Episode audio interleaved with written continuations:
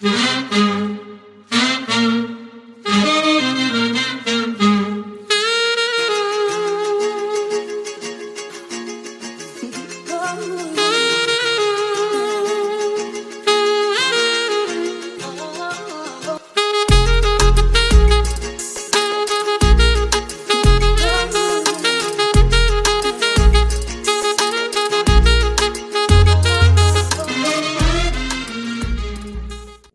À toutes et à tous dans votre émission ce mercredi.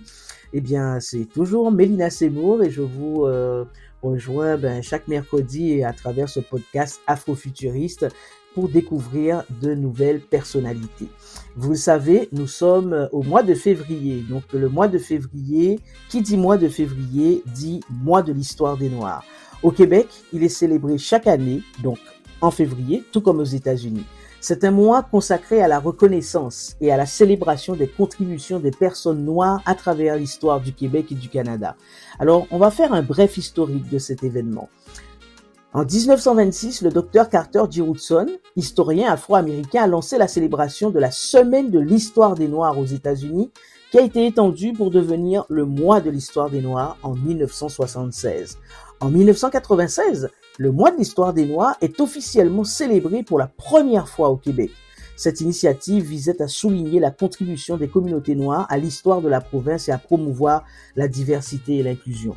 Eh bien depuis lors, le mois de l'histoire des Noirs est célébré à travers le Québec avec une variété d'événements, y compris des conférences, des expositions, des spectacles, des projections de films, des performances artistiques et de mise en avant de personnalités noires et des personnes qui contribue évidemment au développement euh, du Québec et du Canada. Ces événements mettent en lumière l'histoire, la culture, les réalisations et les enjeux contemporains des communautés noires au Québec. Le mois de l'histoire des Noirs, c'est aussi euh, l'occasion importante de sensibiliser le public à l'histoire et à la réalité des Noirs au Québec, tout en favorisant le dialogue interculturel et la compréhension mutuelle. Eh bien, aujourd'hui, j'ai le plaisir de vous faire découvrir une sacrée personnalité qui est passée par l'Université Laval et qui enseigne encore à l'Université Laval, qui est aujourd'hui docteur en statistiques, mathématiques et statistiques. Eh bien, nous allons à la rencontre de cette belle personnalité inspirante. Bienvenue dans votre émission.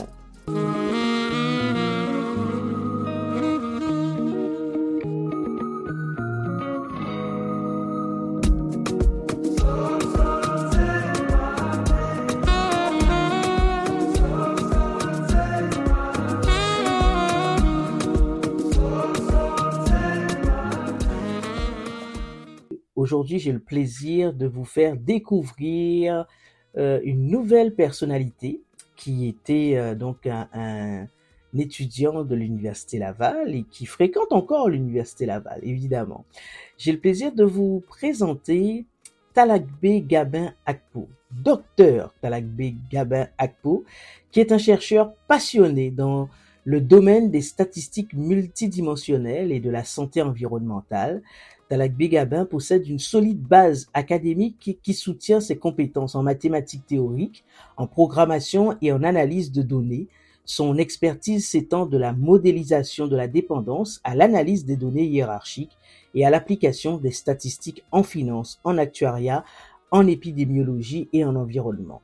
Sa thèse de doctorat, intitulée Régression avec copule pour des données hiérarchiques, a été supervisée par le professeur titulaire Louis-Paul Rivet et a reçu une reconnaissance internationale pour sa contribution à la discipline. Au fil des ans, Talakbe a occupé divers postes dans le domaine de la recherche et de l'enseignement, tant au Canada, particulièrement au Québec bien sûr, qu'au niveau international. Il est chargé de cours à l'Université Laval, il a travaillé en tant que statisticien pour le gouvernement du Québec et biostatisticien pour la fondation Bill et Belinda Gates.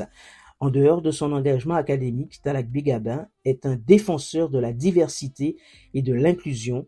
Il cherche à promouvoir l'accès à l'éducation et à la recherche scientifique à travers le monde. Talakbe, merci d'avoir accepté notre invitation. Je suis bluffé rien que par ta brève biographie. Bienvenue.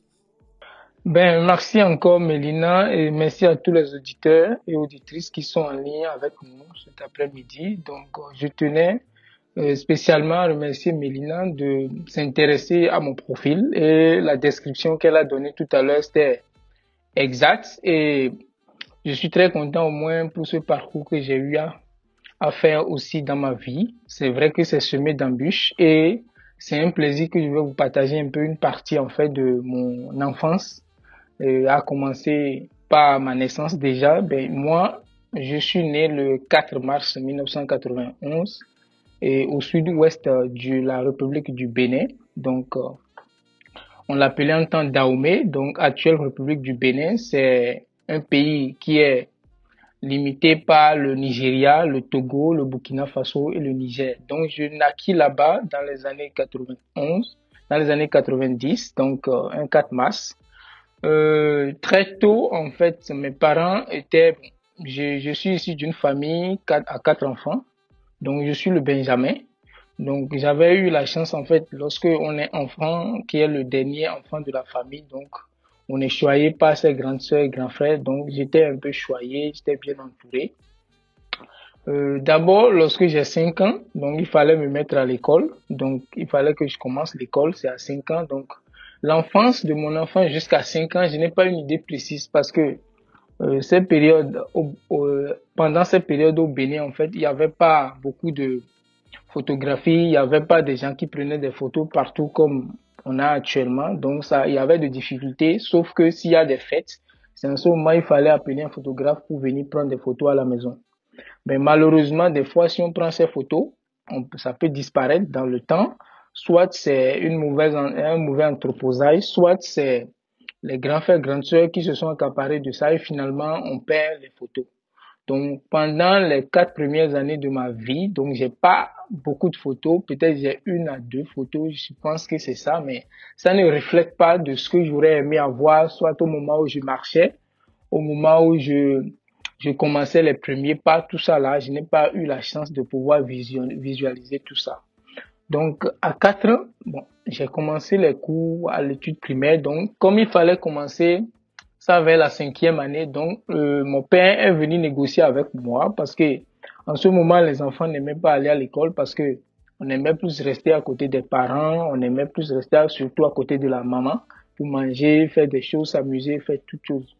Donc euh, mon papa, le jour où je devais commencer euh, la première année euh, on appelle ça le CI, cours d'initiation. Donc, euh, j'ai refusé d'y aller parce que le papa me suggérait euh, une école d'enseignement privé. Et dans ces écoles d'enseignement privé, c'est que l'enseignement était dur parce que les enseignants étaient rigoureux. Il n'y avait pas beaucoup de grèves. Donc, les gens ne manquaient pas assez de l'école. Et l'éducation qu'on donnait là-bas était beaucoup plus sérieuse que ce qu'on donnait dans l'enseignement public parce que euh, comme c'est privé, donc il y a une gestion un peu minutieuse des choses, même si actuellement le public et le privé s'équivalent. Mais en cette période, c'était beaucoup plus. Euh, il y avait avait l'école euh, privée qui pesait plus que l'école publique. Donc ça m'a amené dans un premier temps à commencer là-bas parce que ben j'ai négocié fatigué avec lui pour aller dans le public, mais il a dit que si j'acceptais, qu'il va me faire des cadeaux. Et jeune que j'étais, donc lorsqu'on m'a dit tout cela, j'étais impressionné. J'ai dit bon, je vais commencer. Donc, dans les années 97, donc j'ai commencé la classe et le cours d'initiation CI. Donc j'ai fait la première année, la deuxième année, la troisième année là-bas. Donc ça, c'est les années qui sont passées très vite et j'ai étudié quand même pas mal. J'ai fait des bêtises, j'ai fait des choses et malheureusement pour moi aussi, le directeur de l'école vivait proche de la maison familiale. Donc chaque fois qu'on faisait quelque chose à l'école, il pouvait passer à la maison rapidement pour dire euh, ce qu'on a fait, ce qu'on n'a pas fait, ainsi de suite. Donc, ça pouvait réveiller sur nous les, les, les, les corvées et autres rapidement. Mais c'était très enrichissant parce que ça m'a donné un, euh, un bon niveau euh, pour l'éducation, que ce soit en lecture, que ce soit en technologie, que ce soit en éducation sociale et autres. Donc, on a eu beaucoup de connaissances pendant ces trois premières années. Euh, on voudrait commencer la quatrième année, la quatrième année qu'on appelle le CE2.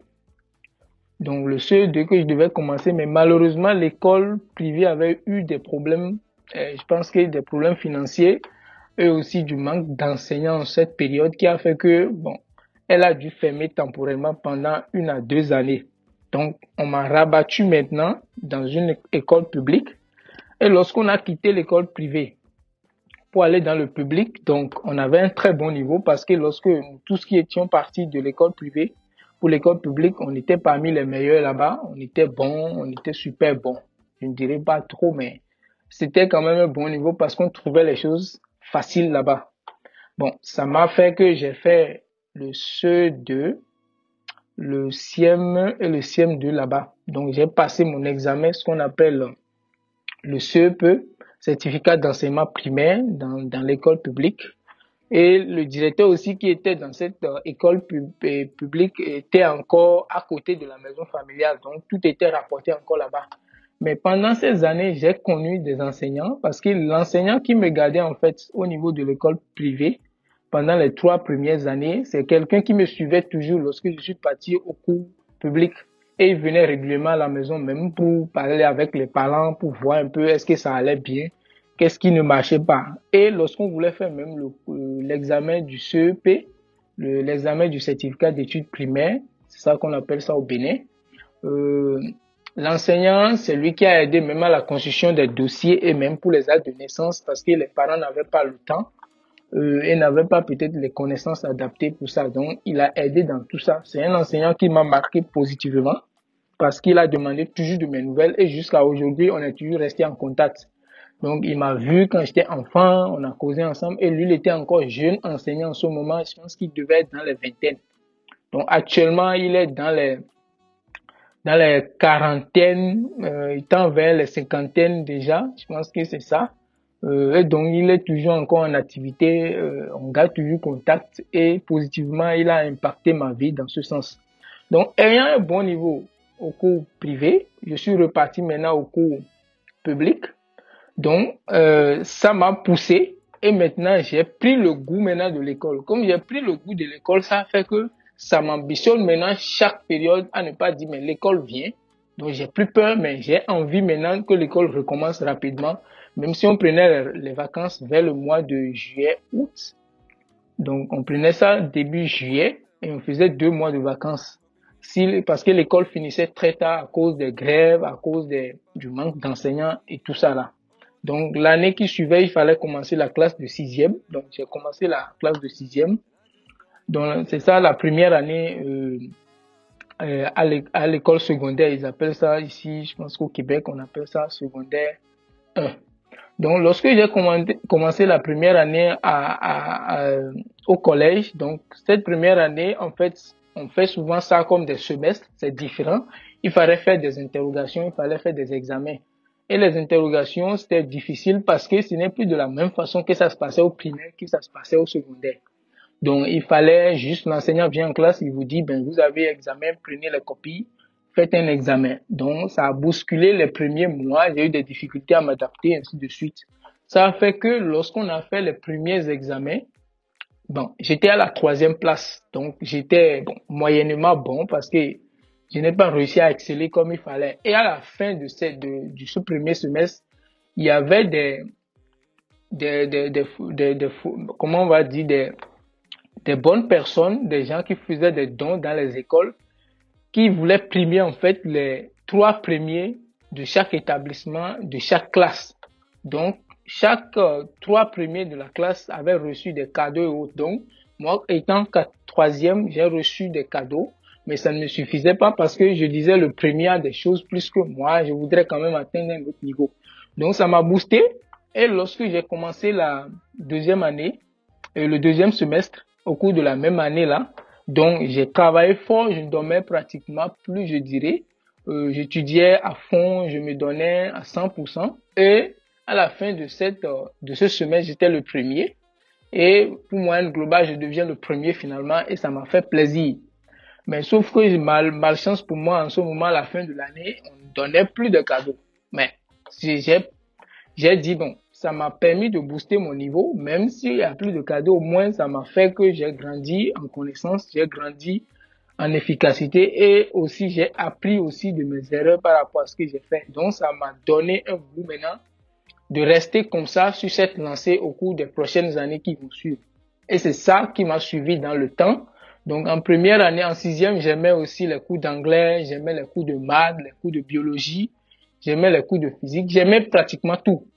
Peut-être un peu, j'avais de démotivation un peu pour des cours de français, mais ça allait quand même bien parce que c'était la langue de base, donc on comprenait quand même bien ça. Mais j'avais, j'étais attiré par la biologie, la mathématique, les physiques et l'anglais aussi. Donc j'étais bon en anglais. Je pense que j'étais pratiquement vers les 17-18 sur 20 en moyenne. Donc en cinquième, j'ai entamé la classe de cinquième. On avait des enseignants aussi. C'est comme ça on a commencé. Et à ce niveau, il y a un choc qui s'est passé. Le choc, pourquoi j'en parle? Parce que c'est ça qui va créer en fait ma trajectoire où j'en suis actuellement, les mathématiques, les sciences, les chiffres et autres. Parce que j'ai connu un enseignant de mathématiques en cinquième qui m'a vraiment donné vraiment un goût des maths niveau secondaire parce que il nous motivait, il nous donnait autant d'exercices qu'il faut, il nous donnait assez d'informations pour que nous puissions au moins avancer dans la vie. Donc c'est ça qui a fait que j'ai eu ce goût parce que il nous apprenait les choses comme il fallait. Sa pédagogie était vraiment une pédagogie que j'aurais aimé dupliquer en fait moi-même dans là où je suis et j'essaye aussi de l'utiliser dans la vie de tous les jours. Donc c'est ça qui a donné ma trajectoire. Ça a fait qu'au cours des années qui vont suivre dans le futur en quatrième, quatrième qu'on appelle le troisième année du secondaire, donc euh, j'ai commencé à pencher du côté des sciences c'est-à-dire les mathématiques, les physiques, plus que les cours, les, les, les, sciences nature ou bien les sciences humanitaires comme euh, le français, l'anglais et autres. Donc, j'ai commencé à les délaisser un peu. Donc, ça m'a créé un fossé aussi à ce niveau. Au lieu de m'équilibrer, je me suis pas équilibré. Donc, c'est comme ça que je me suis lancé en fait dans les sciences. En troisième, ça a continué. J'ai gardé aussi la, la, même lancée. Et après ça, j'ai reçu le, brevet d'études du premier cycle qu'on appelle BEPC en troisième et je suis passé en classe de seconde. Donc, lorsque je suis passé en seconde, il fallait choisir une filière. Donc, j'ai choisi la filière scientifique qu'on appelle la série C. Donc, c'est réservé exclusivement à ceux qui veulent faire les mathématiques et les physiques. Donc, j'ai commencé la série C et c'est ça qui a orienté ma vie jusqu'à ce que j'ai un baccalauréat scientifique. Je suis passé maintenant à l'université. Pour passer maintenant à l'université, il fallait choisir une filière. Mais lorsque je faisais la série C, j'avais aussi de l'ambition de faire de la philosophie ou bien de la psychologie, parce que l'enseignant qui nous gardait en philosophie en ce moment, il faisait très bien le cours. Il m'a donné le goût de ça, même si j'étais quelqu'un qui aimait les chiffres, j'aimais trop cette matière. Donc je voulais à l'université choisir la biologie et la, la philosophie ou soit de la psychologie. Donc parmi mes choix, j'ai choisi les mathématiques qui étaient ma base. J'ai choisi aussi la philosophie et j'ai choisi aussi la psycho, je pense que c'est la psychopédagogie. Donc, comme j'ai choisi les trois, bon, lorsque les, les jurys qui devaient, parce qu'à la fin du baccalauréat, il fallait un jury, donc le jury m'a finalement orienté vers euh, la série scientifique et là, on m'a donné une bourse. Donc, comme les autres, on ne me donnait pas de bourse, j'ai dit, bon, je vais m'orienter vers cette série et c'est ça qui a orienté en fait ce que je faisais. Alors, Talakbe, on t'écoute avec beaucoup, beaucoup de, de plaisir et la façon dont tu retraces pour nous euh, ce fil conducteur de ta vie, euh, de ce que je peux retenir, c'est ton père qui a pris une ferme décision et qui a fini par te convaincre de, de, de t'inscrire à l'école, dans le privé en plus, euh, dès le départ.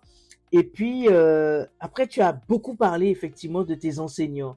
Est-ce qu'il y a des personnes euh, qui, euh, à part tes profs, à part tes enseignants, effectivement, ben, pour qui tu as, tu marques encore un profond respect aujourd'hui et, euh, et qui t'ont vraiment aidé à, à, être l'homme que tu es aujourd'hui merci Mélina. Je pense qu'il y a dans mon récit tout à l'heure, je pense que j'ai oublié une petite partie et même je dirais une grande partie parce que mon père, comme tu l'as si bien dit, mon père m'a mis à l'école, mais c'est la maman en fait qui a contribué de manière significative à ce que je suis aujourd'hui et je l'en remercie dans l'au-delà.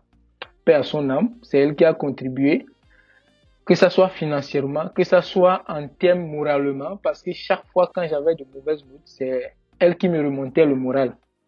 Euh, elle n'était pas allée à l'école pour comprendre les choses qu'on enseignait à l'école, mais si elle sent sur ton visage que ça n'allait pas, elle vient te demander ah, aujourd'hui ça s'est passé comment à l'école? Donc, elle m'a marqué très très positivement. C'est elle qui a contribué parce que je ne l'ai pas dit, mais lorsque j'étais en classe de sixième, mon père était décédé. Donc, il fallait quelqu'un pour subvenir de manière financière et de manière morale dans l'accompagnement même psychologique à l'avancement des enfants. Et on était quatre, donc il fallait que la seule maman puisse s'occuper de tout cela. Donc, elle nous a aidés. Elle m'a aidé spécialement parce que j'étais le Benjamin, donc j'étais trop accroché à elle. Donc, elle autre, elle m'a marqué en dehors de mes enseignants en m'accompagnant dans tout ce processus. Que ce soit en sixième, c'est elle qui payait la scolarité. C'est elle qui m'accompagnait, que ce soit à la fin de l'année, c'est elle qui me disait, mais tu vas aller en vacances à tel endroit pour aller apprendre d'autres choses, pour pouvoir te forger encore un avenir meilleur. Donc c'est elle qui m'a accompagné tout le long du cursus que j'ai fait. Et ne l'oublions pas, dans, au Bénin, lorsque tu as le baccalauréat, c'est-à-dire après tes études secondaires, souvent les gens te disent, ben, tu n'as plus besoin d'aller à l'école. Mais donc, à ce niveau, les gens lui ont dit ça, mais est-ce que tu vas laisser encore ton Benjamin encore aller à l'école avec les moyens financiers que ça demande? Elle a dit oui, je vais tout faire. Donc, elle a tout fait, elle a mis en place en fait des stratégies, que ce soit dans son commerce qu'elle fait, pour subvenir à mes besoins, que ce soit en termes de manger, en termes de matériel, en termes de soutien. Donc, elle a beaucoup contribué à ça jusqu'à ce que je sois ici. Et elle a contribué à ça jusqu'à son dernier souffle. Donc, elle m'a marqué d'une manière très très positive. Et aussi, il y a aussi ma grande sœur aussi qui a contribué parce qu'elle est ma grande sœur, mais elle est beaucoup plus âgée que moi parce qu'on a cinq ans de différence. Donc, elle aussi, elle m'appuyait en fait dans ce que je faisais et les gens nous pensaient même que j'étais son enfant. Donc, elle aussi, elle m'a marqué aussi positivement. C'est eux qui m'ont forgé, ils m'ont donné une trajectoire, sincèrement, que je n'oublierai jamais. Alors, paix à l'âme de tes parents, euh, de là où ils sont, ils sont très très fiers de toi, j'en suis persuadé. Et euh, donc euh, tu as eu cette euh, figure paternelle très forte et très présente au début effectivement de, de, enfin, de ton jeune âge évidemment. Et puis la figure maternelle avec donc ta sœur aînée donc très très présente également. Euh, Talakbe, donc tu nous parlais de ton processus tout à l'heure, tu as poursuivi effectivement au bac, tu as obtenu ton bac, etc. À quel moment tu t'es dit, bon ben, euh, tu as parlé aussi de la bourse, parce qu'on sait que c'est très déterminant aussi pour euh, euh, des étudiantes et des étudiants qui viennent d'Afrique, les bourses c'est extrêmement important. À quel moment tu t'es dit, bon ben là tu veux aller voir plus loin, tu veux pousser, et euh, à quel moment tu, tu, as dit, bon, ben, le, Canada, le, Canada me tente? Je pense que l'expérience canadienne, c'est, une expérience qui est venue, une opportunité qui était venue au moment où je finissais mon master. Euh, lorsque j'ai fait mon, mon baccalauréat euh, des études supérieures, ben, la licence, je l'ai fait en mathématiques et informatique. Donc, lorsque je l'ai terminé, j'ai une bourse de l'Union africaine euh, qui me permettait en fait d'aller faire des études partielles au Cameroun et au Kenya. Donc, là, on devait faire deux ans d'études. Donc, je l'ai fait en 2014 et en 2016. Donc, lorsque je finissais mes études en 2016, il y avait un de nos enseignants euh, que j'appréciais tout particulièrement, qui nous enseignait ce qu'on appelle les biostatistiques, c'est-à-dire la statistique appliquée à la biologie. Et c'est pas la même occasion que j'ai eu à travailler avec la fondation Bill et Belinda Gates donc, cet enseignant, en fait, euh, m'a suggéré qu'il y a des études qu'on peut approfondir dans d'autres pays si je souhaite faire un doctorat. Et c'est là, il m'a suggéré plusieurs pays et il m'a dit, ben, tel, tel pays, c'est particulièrement intéressant. Et moi, je lui ai dit, oui, on peut le faire. Est-ce que je pourrais faire un co-tutel? Et donc, c'est de nos discussions de là qu'il m'a convaincu, en fait, que d'aller explorer moi-même les pays qui m'intéressent. Donc, en regardant, bien sûr, le site web des universités canadiennes, j'étais impressionné par euh, la valeur ajoutée des études et de, de, la rigueur dans l'enseignement de ce qu'ils donnaient. Et donc, ça m'a donné beaucoup plus envie, en fait, de continuer vers ce doctorat qui va me permettre de faire la recherche. Parce que, au même moment, je voulais m'inscrire encore à l'université de Yaoundé pour faire un doctorat. Donc, lui m'a dit, même si je suis ici et je vais apprendre d'autres choses dans d'autres cultures, et dans un pays comme le Canada, la recherche beaucoup et serait beaucoup fructifiée, et donc, ça m'a fait suggérer de continuer en fait au Canada Et donc, c'est par là que nous avons commencé les démarches d'admission, ainsi de suite. Et c'est ça qui m'a amené au Canada. Parce que, un, dans mon domaine, le Canada est reconnu, en fait, dans le domaine des, sciences, que ce soit sciences mathématiques ou statistiques, comme étant un pilier, en fait, dans la recherche scientifique. Donc, ça m'a donné l'engouement de dire, mais si jamais je fais mon doctorat ici, ça sera reconnu à l'international. Et donc, ça m'a poussé vraiment à y, aller.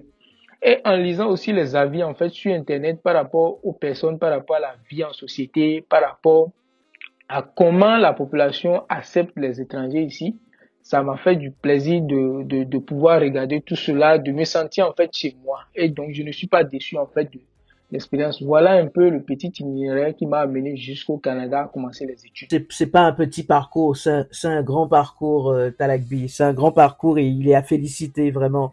Euh, tu décides donc euh, d'arriver ici puisque tu fais le choix du Canada et euh, tu arrives euh, au Québec en tant qu'étudiant international à l'université Laval directement pour passer le doctorat? Oui, oui, lorsque je suis arrivé au Canada, on m'a accepté directement pour faire un doctorat. Et lorsque j'ai fait l'admission, ce qu'on appelle le processus d'admission pour être admis à l'université Laval, donc j'avais fait une admission dans deux doctorats. Euh, j'avais fait une admission en doctorat en actuariat, être actuaire, et un doctorat en statistique. Donc on m'a accepté pour les deux. Donc comme je suis venu, j'ai commencé encore les deux. Donc comme j'ai commencé les deux, Finalement, j'ai discuté avec les deux enseignants qui devaient me superviser pour les deux travaux.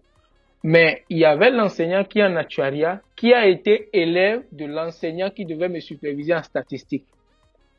Donc, c'est quelque chose qui est exceptionnel d'avoir son étudiant qui est encore professeur quelque part, qui supervise encore des gens.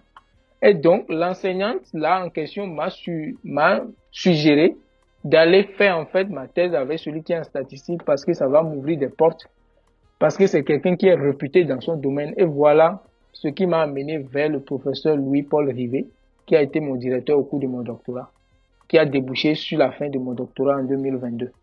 Donc c'est comme ça, j'ai commencé depuis, je dirais, hiver 2018 jusqu'en automne 2022 pour finir mon doctorat. Tu n'as pas chômé, tu n'as pas chômé Talakbi, tu n'as pas chômé, vraiment, et, et euh, c'est beau de l'entendre.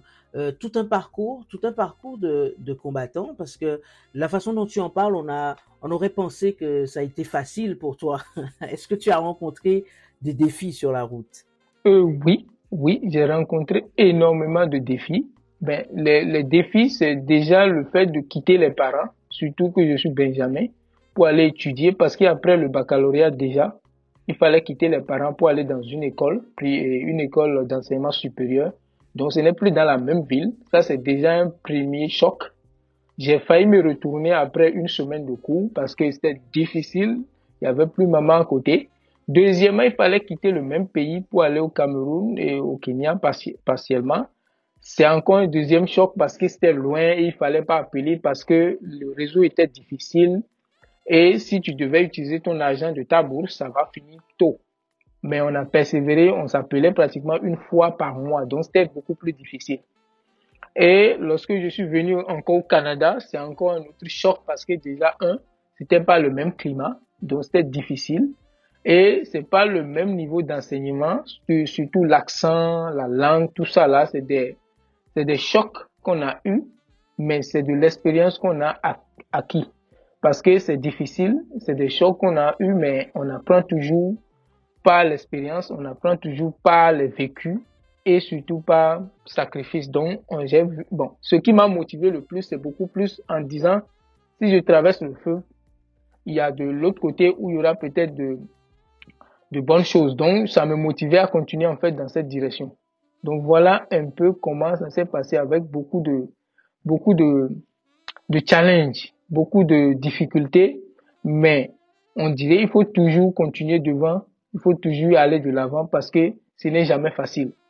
C'est toujours ça que mes parents m'ont toujours inculqué.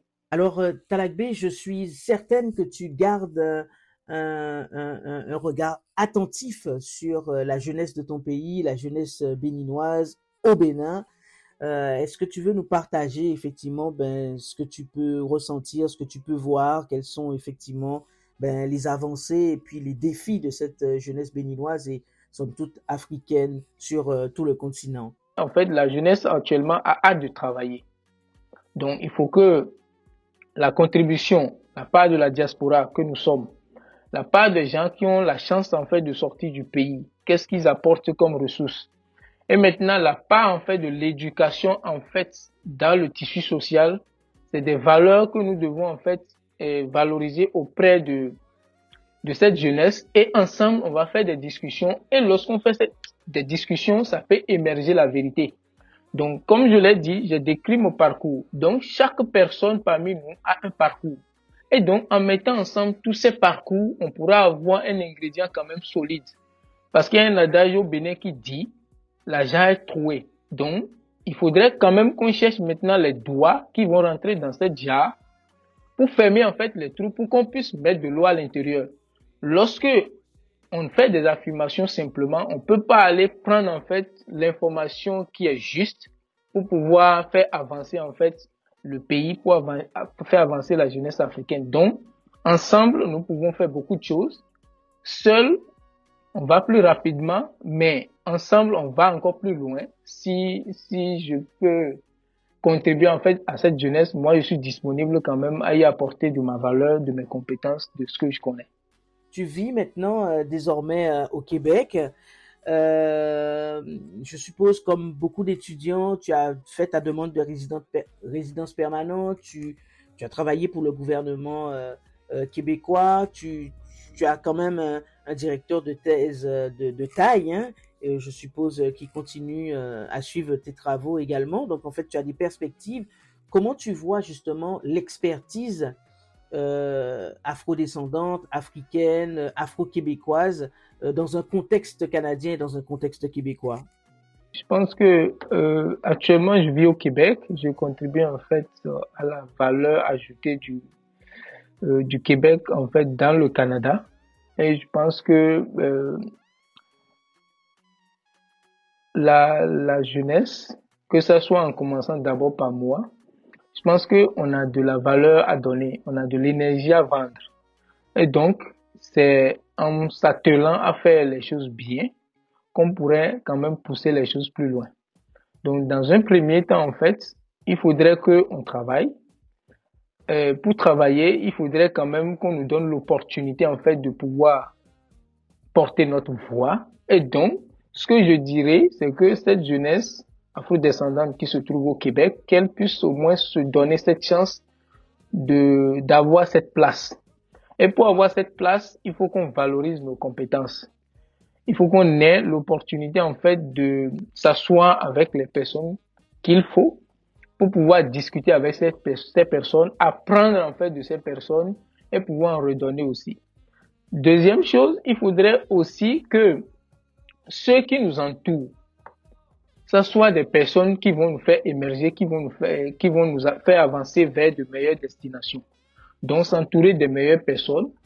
Et en autre aussi, il faudrait aussi que les compétences qu'on a, qu'on ait confiance en nos compétences et qu'on puisse au moins les utiliser lorsque le moment serait venu quand même pour pouvoir les valoriser. Et dans un troisième temps aussi, il faudrait pas que cette jeunesse afro-descendante se donne en fait l'opportunité de dire je suis capable. Se dit oui, c'est difficile, c'est pas facile, il y a des difficultés, il y a des choses que nous rencontrons, mais que l'abandon, le, découragement ne soit pas en fait quelque chose qu'on affirme seulement, qu'on essaye, en essayant, en essayant, en toquant des portes à plusieurs occasions, on aura l'opportunité d'ouvrir. Actuellement, ce que je souhaite, c'est que je pouvais, je pourrais avoir un poste de professeur et m'insérer en fait et donner en fait des exemples en fait à nos frères et sœurs quand même qui sont encore dans le monde, que ce soit à l'école, encore à l'université, ou soit ceux qui sont sortis déjà pour dire ben c'est faisable, c'est pas impossible, c'est juste il faut y croire et il faut aussi développer son talent, il faut développer ses compétences dans ce sens. Donc voilà ce que je peux dire brièvement sur ce que sur ce que nous pouvons faire, sur les opportunités que nous pouvons profiter en fait dans ce Canada où il y a autant d'opportunités, autant de formations, autant d'améliorations qu'on peut nous apporter à nous-mêmes qu'on n'avait pas. Donc voilà. Alors Talakbé, euh, on t'écouterait encore évidemment parce que ton parcours est inspirant et puis finalement tu nous motives tous. Euh, est-ce qu'il y a une chanson qui te ferait plaisir pour conclure cette émission? Euh, Oui, oui.